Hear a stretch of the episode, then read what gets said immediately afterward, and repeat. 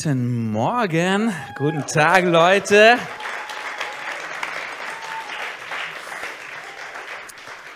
Hey, super und klasse, euch da zu haben. Es ist klasse, dich heute Mittag hier zu haben in unserer Hashtag Jesus-Serie, wo wir vor allem und besonders darüber nachdenken und auch entdecken wollen, wie genial es doch ist, dass Gott ein Bündnisgott ist. Was bedeutet, er legt uns keinen Vertrag vor, sondern einen Bund. Er legt uns keinen Vertrag vor, den wir unterschreiben müssen und piekfein einhalten müssen. Halten wir irgendwas nicht von diesem Vertrag, dann erlischt er halt, dann verfällt er und wir stehen am Ende da halt wieder alleine da. So macht Gott es nicht, sondern was Gott tut, ist, er bietet uns einen Bund an. Und wenn wir in diesen Bund einwilligen und wir halten dann doch nicht so unseren Part dabei ein, steht Gott trotzdem zu seinem Part, steht er trotzdem weiterhin zu diesem Bund, steht er weiterhin zu dir und zu mir und hält an uns fest. Und das ist so genial, das ist so kraftvoll. Das bedeutet auch, ein Bund und besonders Gottes Bund, der ist nicht an Bedingungen geknüpft. Seine Liebe zu dir und zu mir, die ist bedingungslos. Und das ist stark. Ein Vertrag sagt ganz klassisch, wenn du das und das machst, dann mache ich das und das auch. Und wenn du das und das nicht machst, dann mache ich auch nicht. Das wäre klassisch ein Vertrag. Ist aber auch ein bisschen Kindergarten so, oder? Gerade im Beziehungskontext. Ein bisschen nervig, ist einfach Kindergarten. Im Bund ist da ganz, ganz anders. Und ich glaube, ein Bund wünschen wir uns vor allem auch bei Beziehungen. Sondern ein Bund sagt eben nicht, wenn dann. Ein Bund sagt, was auch immer. Ein Bund sagt, egal was. Egal was, ich stehe zu dir, ich bleibe bei dir, ich stehe an deiner Seite, ich halte zu dir, ich stärke dir den Rücken, egal was. Und wie genial, dass Gott so ein Gott ist. Gott ist ein Gott, der sagt, hey, egal was, wenn du in meinen Bund einwilligst, ich stehe zu dir. Ich bleibe bei dir, egal was. So, ich weiß nicht, was du für ein Bild hast, aber ich finde, das malt dieses Bild von Gott, der so ein großes Herz für uns Menschen hat. Und ich weiß nicht, was du für eine Vorstellung hast, was bei dir aufpoppt, wenn du über Gott nachdenkst und vielleicht denkst du ab und zu sporadisch über ihn nach, vielleicht bist du heute Morgen auch wie zum ersten Mal da und du weißt auch gar nicht, wie du zum Glauben stehen sollst oder wie du wählen und dich entscheiden möchtest. Ja? Ich finde es sehr interessant, dass wann immer man mit Leuten über den Glauben spricht oder Gott redet, dass oftmals gehen Leute hin und sagen, weißt du, ich, ich kann einfach nicht glauben. Kann, an so einen Gott kann ich nicht glauben. Und wenn man dann nachfragt, so, ja, an was für einen Gott kannst du nicht glauben? Dann hört man ganz oft, dass Menschen sagen, ja, weißt, ich kann einfach nicht glauben, ich kann nicht an einen Gott glauben, der wie nicht handelt. Ich kann, ich kann nicht an einen Gott glauben, der einfach nur straft. Ich kann nicht an einen Gott glauben, den ich nicht sehen kann. Und ganz oft bei diesen Konversationen kann ich wie mit einlenken und auch übereinstimmen und sagen, hey, weißt du was, da haben wir was gemeinsam. An so einen Gott glaube ich auch nicht. Ich glaube auch nicht an einen Gott, der nicht eingreift und der nicht handelt. Ich glaube an einen Gott, der handeln mag. Ich glaube an einen Gott, der eingreift und der besonders auch, besonders auch eingreifen mag durch dich und durch mich. Er will durch den Menschen den Unterschied bringen.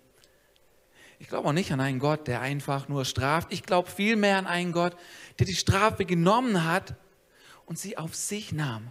Der die Strafe, die, die, die wir verdienen würden, die hat er genommen und auf Jesus, auf seinen eigenen einzigen Sohn gelegt, damit die Strafe uns nicht trifft. An diesen Gott glaube ich.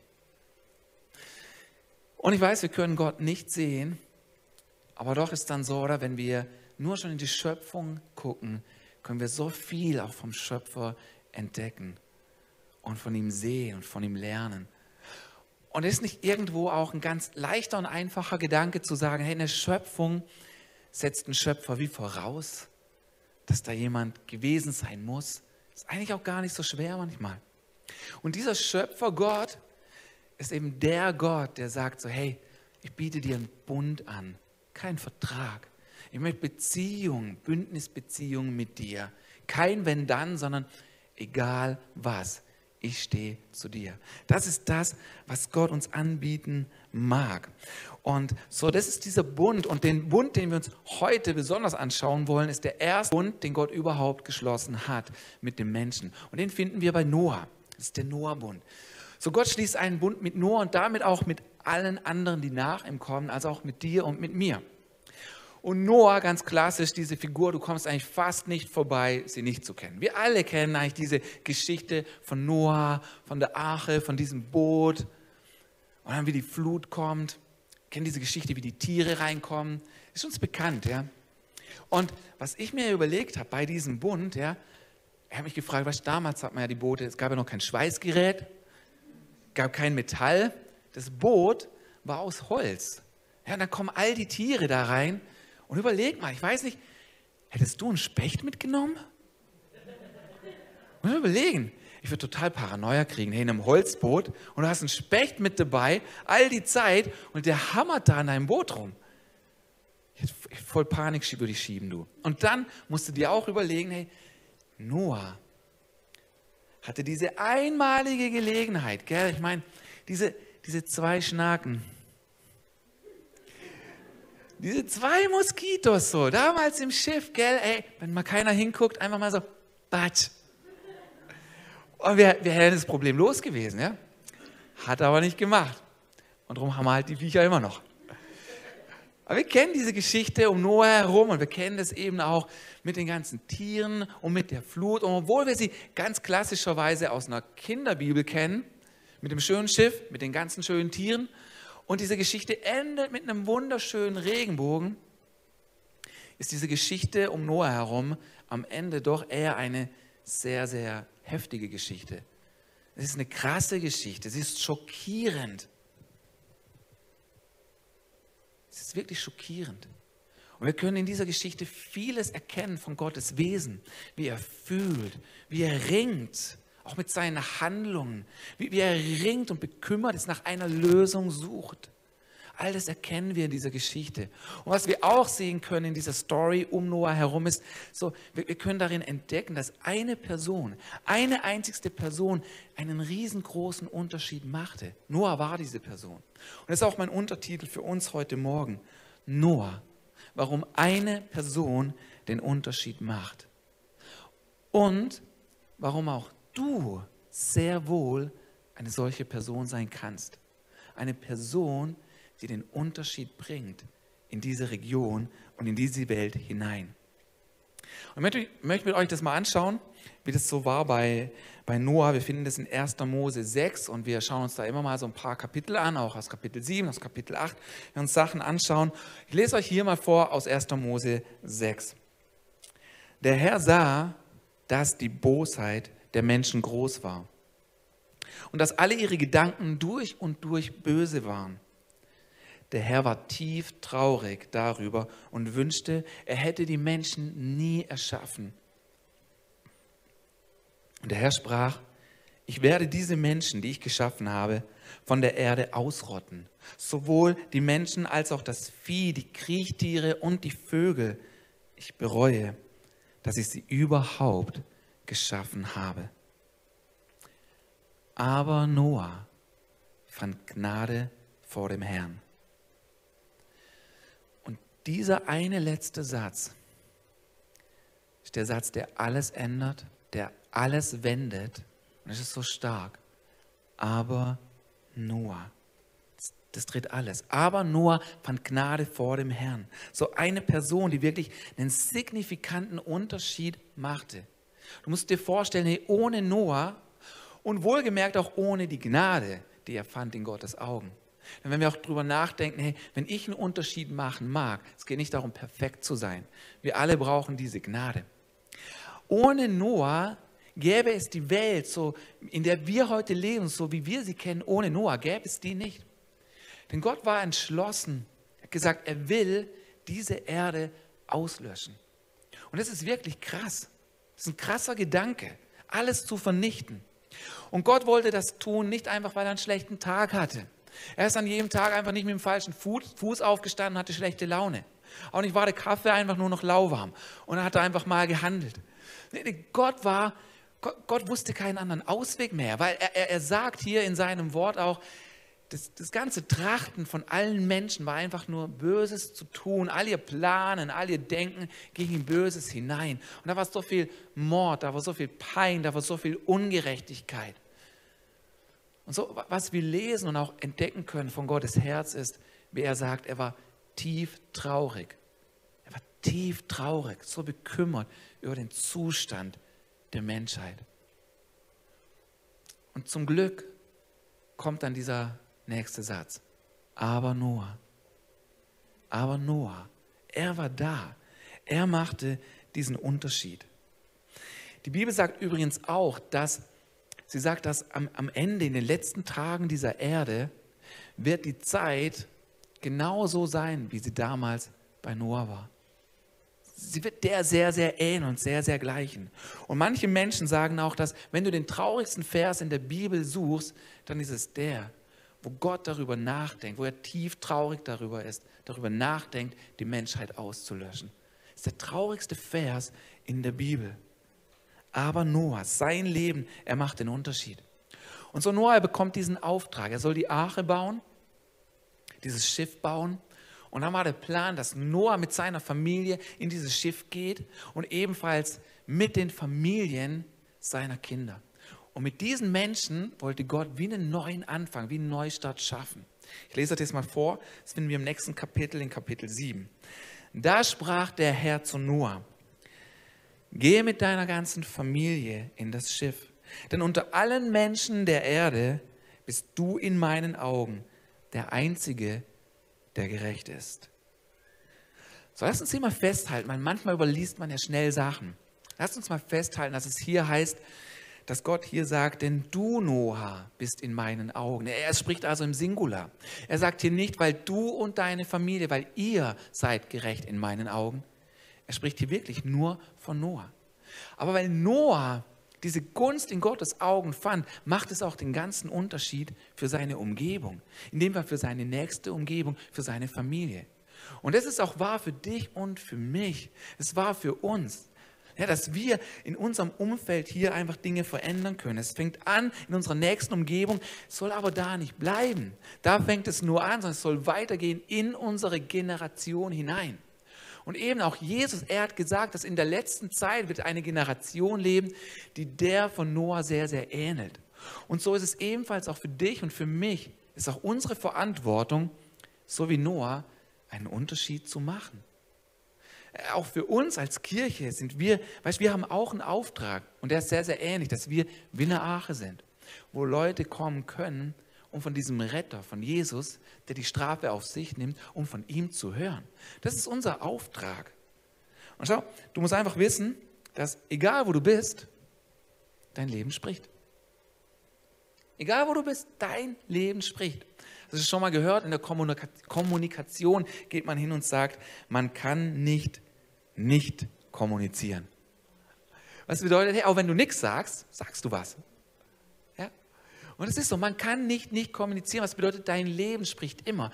Dein Leben drückt immer etwas aus. Und da gibt es dann auch einfach kein, ich enthalte mich mal. Dein Leben spricht. Dein Leben kommuniziert immer. Es ist nicht, dass man wie beim Abstimmen einfach sagen kann, ja, nein oder ich enthalte mich einfach. Das geht nicht. Und übrigens, heute haben wir, wir haben heute Wahlen. Wir haben heute Wahlen. Es ist gut zu wählen nicht enthalten. Du hast eine Stimme. Es ist so ein Vorrecht, es ist so genial. Ich mache uns Mut, dass wir heute wählen gehen, diese Stimme einsetzen, weil dein Leben spricht. Und ob uns das gefällt oder nicht, das müssen wir einfach wissen. Dein Leben macht einen Einfluss. Ja, Leute schauen dir zu. Du hast eine Bühne. Nicht nur das hier ist eine Bühne, dein Leben ist eine Bühne. Leute beobachten dich. Sie schauen dir zu. Ja? Und vielleicht fügen wir mit unserem Leben nichts Schlechtes oder Böses hinzu, wie es zur Zeit bei Noah war. Aber vielleicht tun wir auch nicht unbedingt etwas dagegen. Vielleicht machen wir auch nichts dagegen. Aber hier ist unser nächstes Umfeld, wo wir einen Unterschied machen können. Dazu fordert Gott uns auf. Es fängt an in unseren Familien und geht dann weiter dort, wo du bist, an deinem Arbeitsplatz, in deiner Schule, in der Straße, in der du wohnst, in dem Ort, in dem du bist, dort, wo du einkaufen gehst, Dort können wir überall in unserem Leben sprechen, ohne überhaupt etwas zu sagen. Dort fängt es wirklich an. Und so wie es heißt, aber Noah, so kann es auch heißen, aber du, aber ich, aber wir. Und wir dürfen es voll nicht unterschätzen. Hey, unterschätzt dein Leben nicht. Unterschätzt auch manche kleinen Dinge nicht, die wir so schnell übersehen.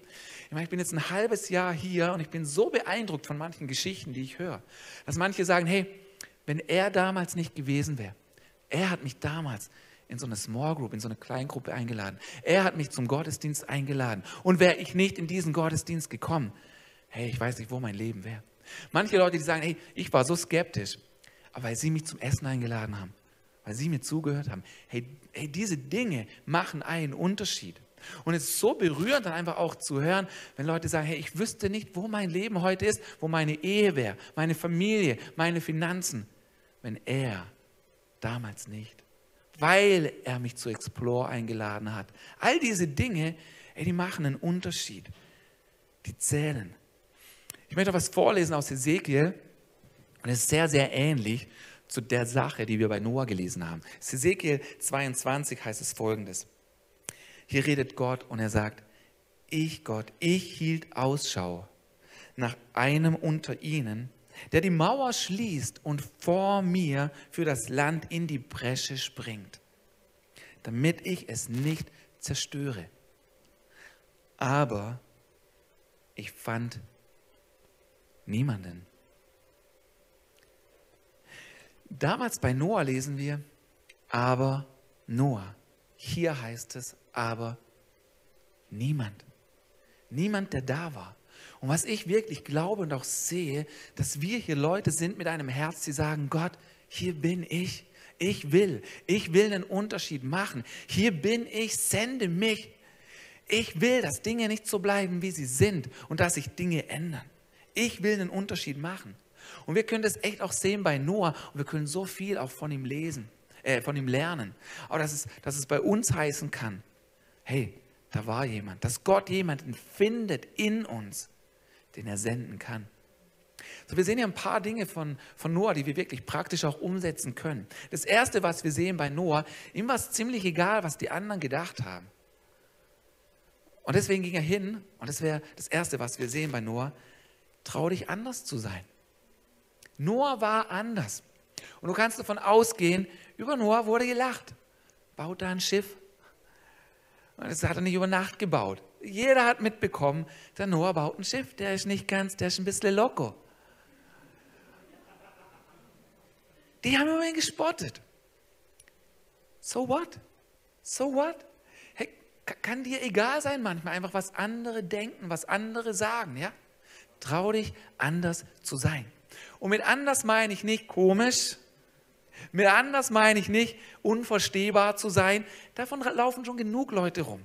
Die Leute da draußen brauchen, brauchen Menschen, ja, die man versteht, wo man nachvollziehen kann. Die brauchen keine fromme Sprüche, Leute, die immer alles besser wissen oder verurteilen. Nee, die brauchen Leute, deren Leben etwas spricht, deren Leben etwas zu sagen hat. Und da gehört durchaus auch dabei, sich zu unterscheiden von den anderen. Trau dich anders zu sein. Trau dich nicht, äh, trau dich ruhig, du musst nicht bei allem mitmachen. Und was ich wirklich glaube auch ist, dass, dass Menschen das ein Stück weit auch wie anziehend dann finden. Die mögen über dich lachen, die mögen dich nicht verstehen und spotten, aber ich glaube, dass etwas in ihnen auch sagt, woher weiß der so genau, wie er leben will? Wie, woher nimmt er die Kraft, zu diesen Werten zu stehen? Woher hat sie ihre Klarheit? Und Sie mögen vielleicht einen blöden Spruch drüber machen, aber es wird was Anziehendes haben. So trau dich, hey, aus der Menge herauszustechen, anders zu sein. Ich war vor ein paar Jahren mit meinen Kindern im Kino und den Film hatte ich ausgesucht. Ich wollte ihn unbedingt sehen, habe die Kinder mitgenommen, da war noch eine Freundin mit dabei. Ja, und ich habe mich riesig gefreut auf diesen Film. Und dann saßen wir da in den schönen Sesseln im Kino. Und nach einer Zeit habe ich gemerkt, so, oh oh, der Film ist ganz anders, wie ich erwartet habe. Der Trailer hat mir was ganz anderes gesagt. Ja? FSK 12 sagt eh nichts mehr, wissen wir. Aber ich habe so gedacht, ich habe was ganz anderes erwartet. Ja? Und dann saß ich da mit meinen Kindern, mit der Freundin von denen im Kino und habe gedacht so, den kannst du nicht fertig gucken, den Film. Das geht nicht. Und schon nach ein paar Minuten habe ich zu ihnen rübergeschaut und gesagt so, hey, sollen wir gehen? Aber weißt du, manche Filme üben halt auch eine Spannung aus, gell? Da mag man nicht unbedingt gehen. Außerdem war Popcorn da, wir hatten schon bezahlt, gell? Film erst gerade angefangen. Dann dachte ich mir, okay, ich gebe dem Streifen jetzt noch ein paar Minuten. Und dann sind ein paar Minuten vergangen, es wurde nicht besser. Und dann habe ich, habe ich in die Reihe geschaut und gesagt, hey Leute, wir stehen jetzt auf und wir gehen. Habe ich nochmal nachgelegt, Leute, wir stehen jetzt auf wir verlassen das Kino.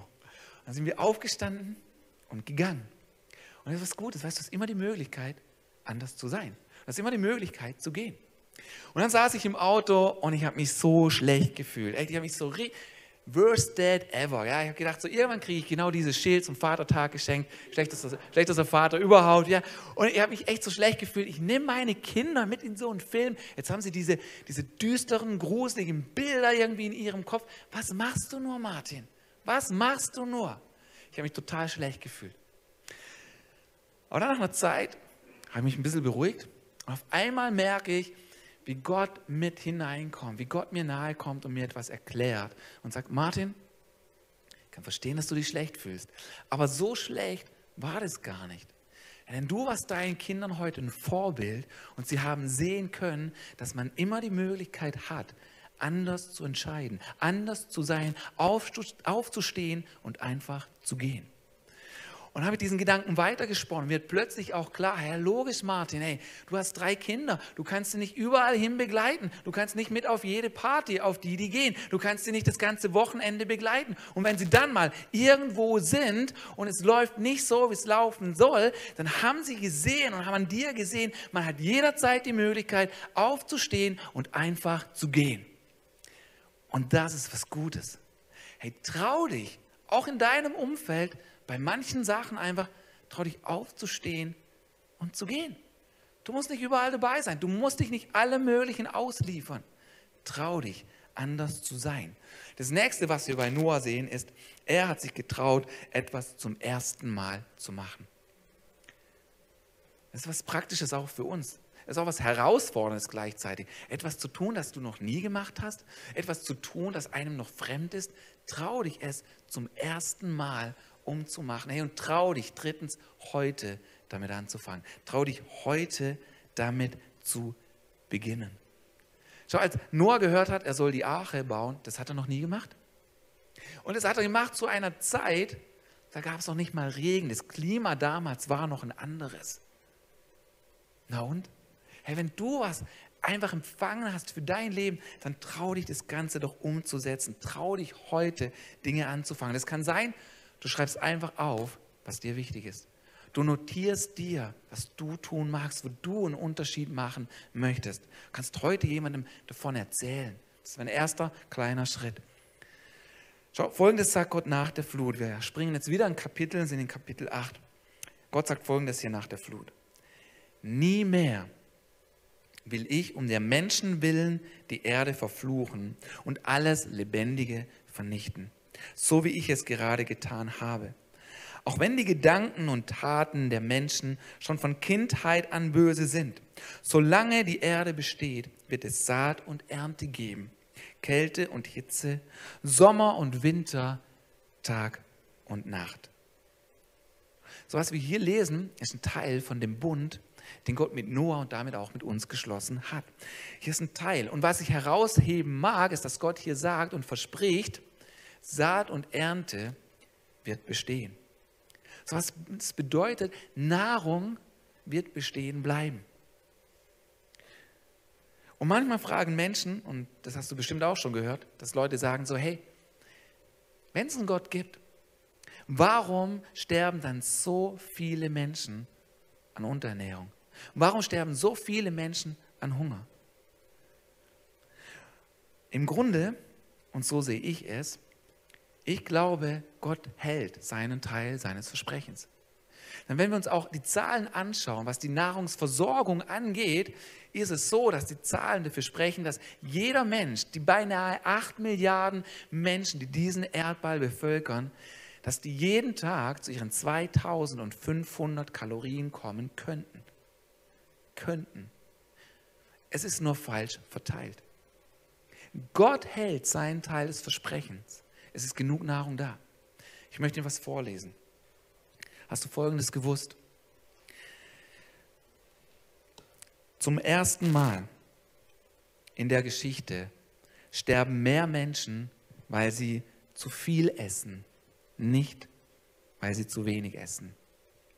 2010 starben drei Millionen Menschen an den Folgen von Übergewicht. Das sind mehr als durch Hunger, Kriege, Gewaltverbrechen und Terrorismus zusammen. Für einen Amerikaner oder Europäer der Gegenwart ist Coca-Cola die größere Bedrohung als Al-Qaida. Krasser Vergleich, oder? Das ist eine krasse Gegenüberstellung. Aber ich glaube, so wirkt sie einfach auch mal, wenn wir sie so hören und sehen. Es ist wirklich brutal. So was will ich damit sagen? Trink keine Coke mehr? Nein. Ich glaube, dieses Statement und diese Gegenüberstellung zeigt, hey, es läuft mal so richtig was schief in unserer Welt. Es läuft mal so richtig was daneben. Das ist eine provokante Gegenüberstellung. Und wir sehen, irgendetwas läuft schief. Und ich glaube, es hat mehr mit uns zu tun als mit Gott. Aber, aber Noah, aber du, aber wir, hey, wir können einen Unterschied machen in diese Welt hinein. Schau, Mutter Teresa hat gesagt, wenn du keine 100 Menschen füttern kannst, dann füttere nur einen. Du kannst einen Unterschied machen, noch heute.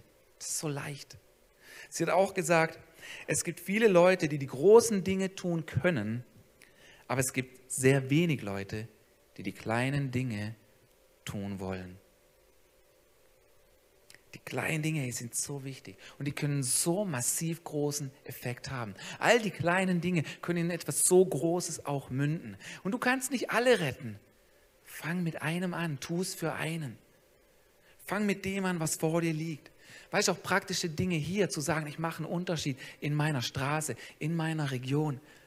Weißt du, ein kleiner Unterschied fängt an, dass ich Leuten winke dass ich Leuten Hallo sage, dass ich eine Beziehung baue zu meiner Umgebung, weil wie soll ich ihnen vom Glauben erzählen, wenn ich nicht mal ein Hallo hinkriege? Und es fängt manchmal an, manchmal sind Leute stur, vielleicht musst du zehnmal winken. Ja?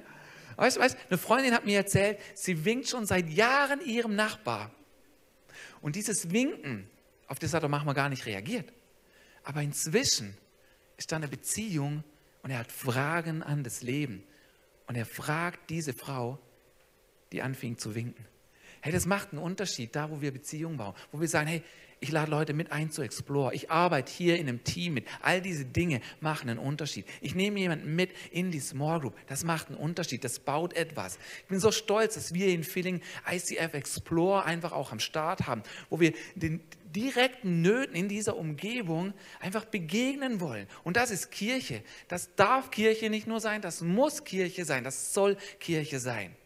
Und weißt, vielleicht bist du heute Morgen da und du willst dir wie ein Beispiel nehmen an dem, was Noah getan hat, zu sagen, okay, ich traue mich anders zu sein. Ich traue mich andere Dinge zu machen, meine Zeit auch anders zu verwalten.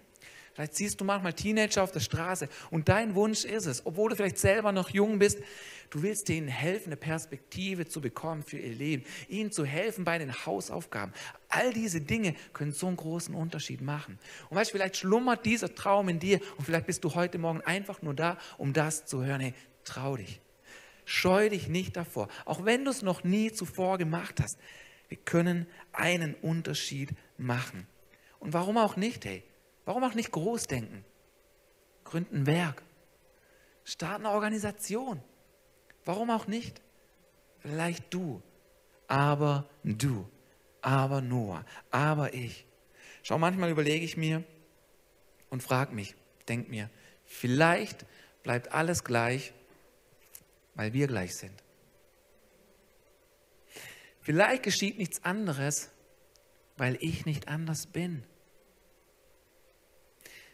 Vielleicht machst du keinen Unterschied und auch ich, weil ich, weil du dich nicht von anderen unterscheidest. Wir haben echt eine Verantwortung. Hey, das ist Gottes Herzschlag, dass er sagt, hey, er durchsucht, seine Augen durchsuchen das Land, suchen nach Leuten, die in den Riss treten, sucht nach Leuten, die einen Unterschied machen. Und die Frage ist, findet er dich? Findet er mich? Findet er uns? Und schau, du darfst aufstehen für Dinge. Du sollst aufstehen für Dinge, um einen Unterschied zu machen.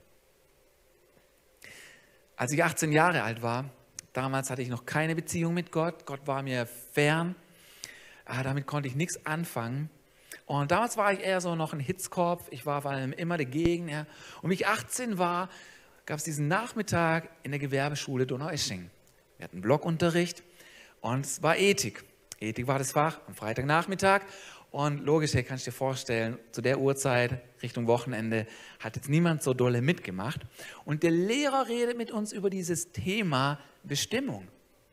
Was ist deine Bestimmung im Leben? Darum geht's. Nur hat halt niemand so mitgemacht. Also ging er hin und hat den Musterschüler drangenommen, weil von ihm konntest du immer eine ordentliche Antwort erwarten. Ja? Er war ein guter Kerl. Und so, so fragt er ihn, hey, was denkst du, was ist, was ist die Bestimmung im Leben? Und dann druckst er so ein bisschen rum und er richtet sich auf in seinem Stuhl und sagt, ja, puh, Bestimmung im Leben, ja, vielleicht Abschluss machen, guten Abschluss machen, dann vielleicht Meister machen und dann vielleicht heiraten, eine Familie gründen. So vielleicht. Das war seine Antwort. Und der Lehrer fand es super der Lehrer, hey, der ist voll drauf angesprungen, ja. Der hat sogar seine ganze Körpersprache eingesetzt. Der stand vorne neben seinem Pult, ging ab wie Schnitzel und meinte, ja genau, genau das ist es. Das ist deine Bestimmung. Und hat sich riesig gefreut über diese Antwort. Und ich das gehört habe, wurde ich so langsam wach. Und dann habe ich mich aufgesetzt in meinem Stuhl. Und wie gesagt, damals war mein Charakter noch nicht so weit entwickelt. Ich hatte noch nicht diese Beziehung mit Gott, aber ich hatte eine große Klappe. Ist auch was. Und so sitze ich da hinten in der letzten Reihe, wo man halt gern sitzt.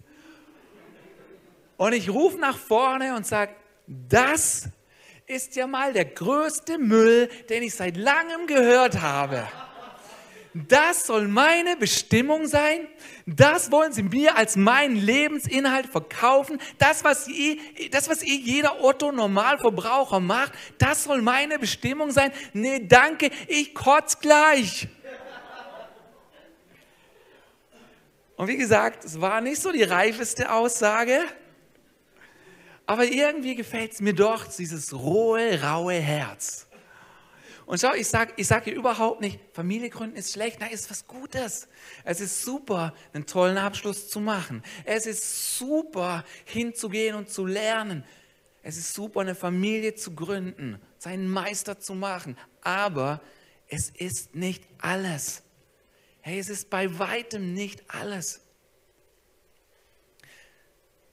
Und dann schaut der Lehrer zu mir und sagt, wohlan, junger Reichmann? Dann sagen Sie mal, was ist deine Bestimmung? Und ich habe zu ihm gesagt, ich weiß nicht im Detail, was meine Bestimmung ist. Aber ich weiß, ich will und werde mit meinem Leben etwas bewegen. Ich will, dass mein Leben etwas verändert. Ich will, dass mit meinem Leben Dinge anders sind, als sie jetzt noch sind. Ich will mit meinem Leben einen Unterschied machen. Das war meine Antwort. Hey, und dieser Schrei in mir, vielleicht bist du heute Morgen auch da. Keine Beziehung mit Gott, fern von ihm. Aber vielleicht hast du diesen Schrei und diesen Ruf, diesen Hunger in dir, der sagt, Dinge können nicht so bleiben, wie sie sind. Ja, dieser Hunger und dieses Verlangen nach Unterschied, dieses Suchen, da muss doch mehr sein, da muss es doch einen Plan geben. Dieses Suche hat mich zu Gott gezogen. Und seit ich Jesus kenne, ist alles anders. Und schau, ich möchte dir sagen, wenn du dich fragst, gibt es da nicht mehr? Möchte ich dir sagen, doch, ey, da ist mehr. Und da liegt ein Plan auf deinem Leben. Und dieser Plan wird einen großen Unterschied machen, wenn du mit Gott reingehst.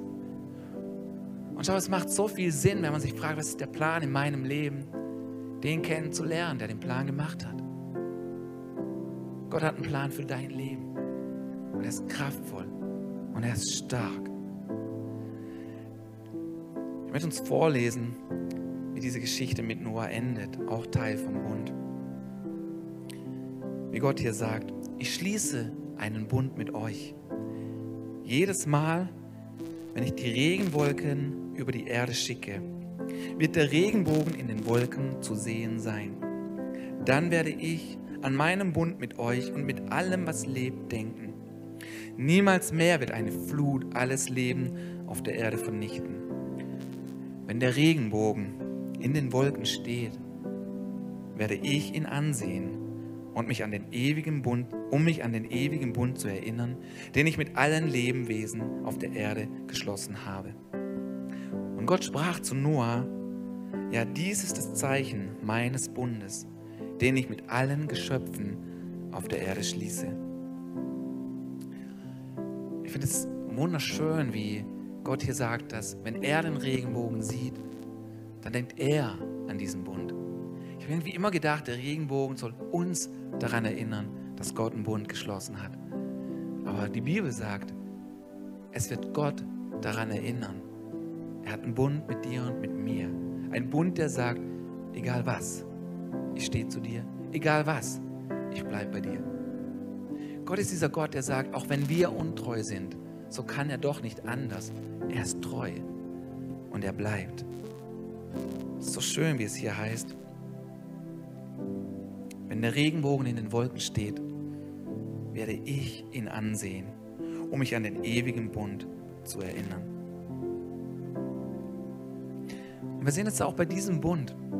Gott erschließt ihn und geht ihn ein zu unserem Vorteil, nicht zu seinem. Er bietet uns diesen Bund zu unserem Vorteil an. Und schau, jeder Mensch braucht nach wie vor einen Retter. Jeder Mensch braucht einen Retter. So wie die Arche damals gerettet hat, so brauchst du auch einen Retter für dein Leben. Und nicht mal nur so sehr einen Retter fürs Hier und fürs Jetzt, das schon auch, aber vor allem für die Ewigkeit. Denn jeder Mensch lebt für immer irgendwo. Und hier entscheidet sich, wo du die Ewigkeit verbringst. Denn Gott bietet dir in Jesus, in seinem Sohn, die Arche an die sagt, hey, wenn du da drin bist, in diesem Bund, dann bist du safe.